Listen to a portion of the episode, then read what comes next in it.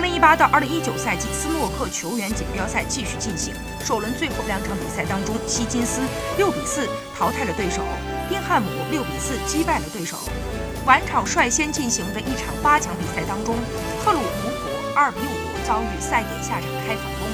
挽救赛点连胜四局，六比五